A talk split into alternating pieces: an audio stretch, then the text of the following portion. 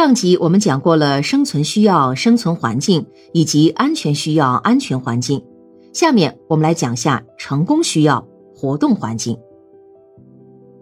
如果说人类的进步与发展是在不断的征服和改造自然的成功中实现的，那么幼儿的发展也必须通过成功的积累。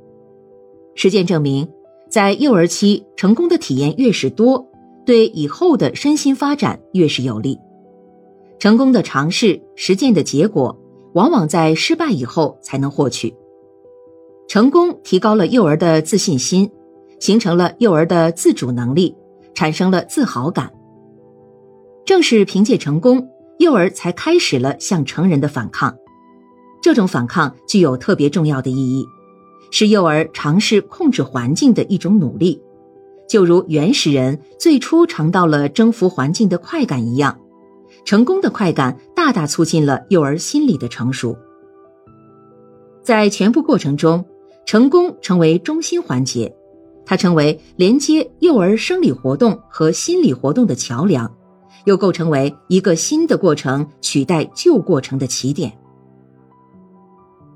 全部过程由三个循环过程构成，第一个循环是尝试到失败的循环，通过多次的尝试和失败。终于取得了经验，于是作为一种尝试取得了成功。第二个循环是从成功到自信心的循环，多次的成功终于提高了幼儿的自信心，增强了他们的自主能力，逐步形成了自我的判断系统。这个系统和成人的系统的不协调，于是出现了反抗。第三个循环则是大循环。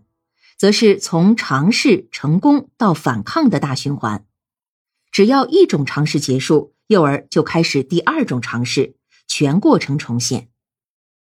为了帮助听众更好的理解此循环，作者制作更为直观的循环图片，图片已附在本集音频之后，欢迎大家自行查看。随着幼儿实践的增多，成功的积累和反抗的频繁，幼儿逐渐趋向成熟。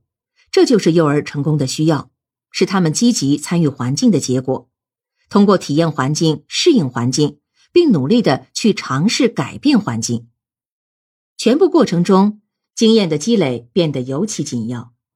因为每一次真正的成功，都是靠经验的积累并达到一定程度的产物。只要经验的积累还未能达到一定的程度，结果就可能是失败。这种失败对幼儿来说又是完全必要的，没有失败，他们就不能把握自己尝试对象的内涵。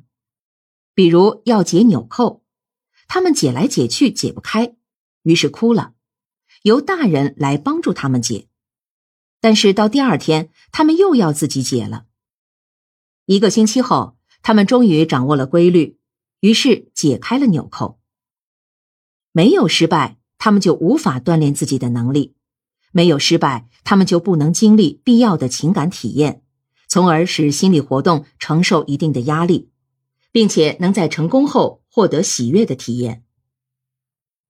人类的幼年时代也正是在这种反复的实践中积累经验，取得成功。